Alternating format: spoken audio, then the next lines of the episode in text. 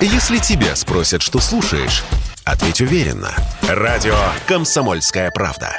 Ведь Радио КП – это истории и сюжеты о людях, которые обсуждает весь мир.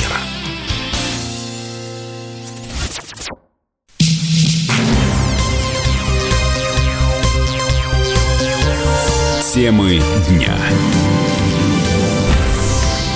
В студии Вероника Борисенкова. Здравствуйте. С началом специальной военной операции на Украине внимание всего мира было приковано к Чернобылю. Украина отключила электроснабжение на Чернобыльской атомной станции. Это заставило весь мир содрогнуться от ужаса. Выдержит ли реактор? Работает ли система охлаждения? Не повторится ли катастрофа 1986 года, вызвавшая повышение уровня радиации далеко за пределами Украины и даже в Европе? Специальный корреспондент «Комсомольской правды» Владимир Веленгурин, который сейчас находится в Чернобыле, рассказал, как российские военные предотвратили катастрофу. Я побывал на Чернобыльской атомной станции, и информации оттуда не так уж много, и она очень противоречивая. Поэтому я попробую рассказать э, то, что я увидел, и свои впечатления. С началом специальной военной операции на Украине внимание всего мира было приковано к Чернобылю. Украина отключила электроснабжение на Чернобыльской атомной станции, и это заставило весь мир содрогнуться. Выдержит ли реактор, сработает ли система охлаждения, не, повторится ли катастрофа 86 года, когда радиация была очень высокая и вышла далеко за пределы Украины и даже Европы. Ну вот, как все проходило, как э, наши войска заходили в Чернобыль. Очень много э, слухов и вариантов. Но вот э, как развивались события. Ранним утром 24 февраля совместная группировка войск Министерства обороны и Брянского ОМОНа тремя группами трех направлений блокировала станцию. Но в группе был один танк и два БМП. Танк направил орудие на украинский блокпост. Со стороны блокпоста раздалось два выстрела вверх. Возникла угрожающая пауза и тишина. Что будет? Э, как будут развиваться события? И эту обстановку разрядил полковник полиции, командир Брянского ОМОНа. Он положил оружие, не постыдился и с поднятыми руками пошел на переговоры. Обстановка была такая, что надо было только договариваться. Стороны пришли к такому соглашению. Украинская сторона не сдается, но складывает оружие. Безопасность станции поддерживается совместно обеими сторонами, российской и украинской. А самое главное, что не пролилась кровь. Удалось сохранить жизнь, и ядерная угроза на Чернобыльской станции сошла на нет. А сейчас 177 э, украинских военнослужащих живут на станции, питаются в столовой за счет станции. Они были очень хорошо вооружены. У них было 4 БТРа, больше тысячи единиц стрелкового оружия, гранатометы, снайперские винтовки, инфракрасные прицелы, бронежилеты и машина полная патронов. Сейчас российская силовая группировка на станции намного увеличилась. До этого она значительно уступала по численности украинской. Сейчас вся территория Чернобыльской зоны находится под контролем и в том числе и нежилой со времен Чернобыльской катастрофы город Припять. Сейчас нет никакой техногенной природной угрозы. По интернету разлетаются фейки, что вокруг Чернобыля горят леса, пожар угрожает станции, а российская сторона не допускает пожарных к тушению этих пожаров. Э, это неправда. Пожаров нет. К сожалению, у меня не было много времени и возможности для посещения многих объектов Чернобыльской зоны. Но по дорогам Чернобыля активно движется транспорт, много блокпостов, течет река Припять. Я подошел к ней, если там жизнь, бросил кусочки хлеба, но в мутной воде рыбка не показалась. Времени ждать, э, покажется ли век не было, надо было мне работать. Я был в Чернобыле до этого два раза в 91 году и 96 годах. Мне запомнился четвертый блок станции с торчащими без него трубами. И недалеко было кладбище, и был удручающий вид на этот блок через кресты кладбища. Ужаснейший вид был на свалку брошенной техники. Техники, которая использовалась во время ликвидации катастрофы.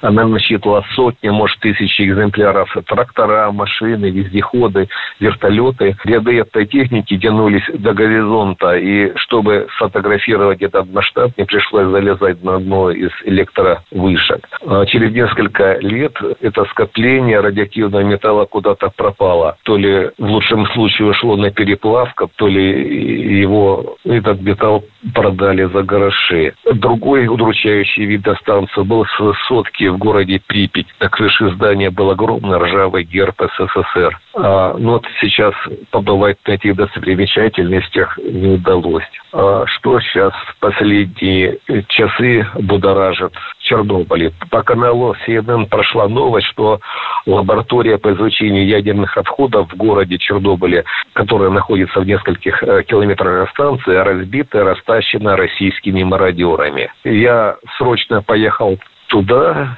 Передо мной было приличное трехэтажное здание. В нем велась научная работа с ядерными отходами, в том числе и иностранными специалистами.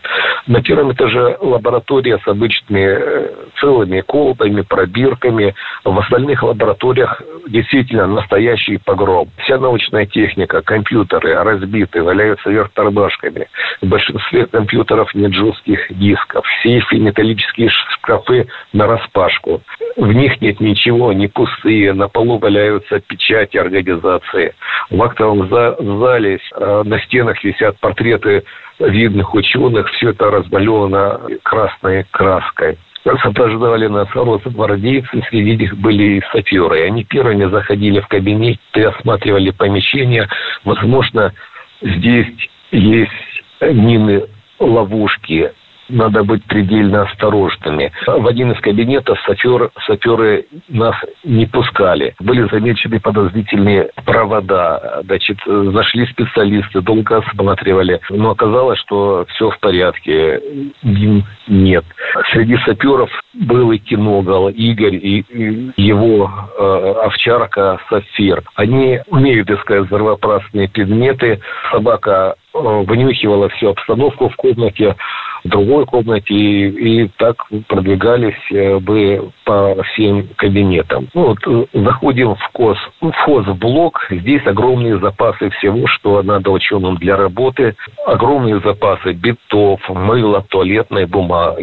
Во время войны эти изделия являются предметом первой необходимости. И мародеры их уносят в первую очередь. Тут они э, в избытке э, ровными рядами, штабелями стоят на полках. На мародерство это не похоже похоже на провокацию. Еще в одном кабинете э, мародеры в кавычках отмечали успех операции. Остались недобитые бутылки водки, что очень странно для мародерской операции. Непривычно выглядит э, сейчас аварийный блок четвертой электростанции. Его всего лишь несколько лет назад замуровали бетонной полусферой иностранные специалисты, и получился своеобразный саркофаг, что очень поражает э, на Чернобыльской станции станции недалеко от редактора. Это очень много различных памятников, символов, посвященных героическим подвигам советских людей, которые боролись с радиацией. В стене, примыкающей к блоку, огромное, дорисовано огромное панно человеческой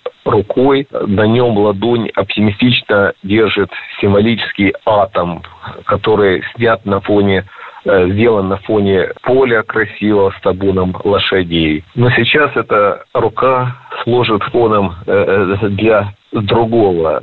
То есть этот фон очень хорошо смотрится, но на переднем плане российские блокпосты на БТРах, значит, они охраняют Чернобыль чтобы не повторилась трагедия 86 года.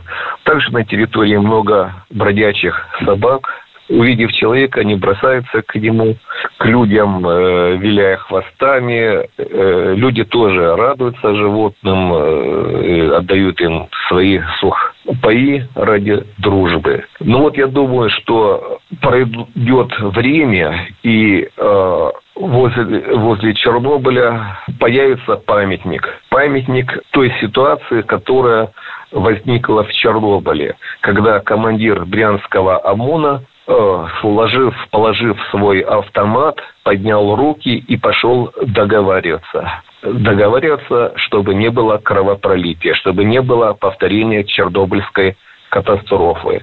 И я думаю, что этот героический поступок э, будет отражен в виде памятника в Чернобыле. Владимир Веленгурин для радио «Комсомольской правды». Темы дня.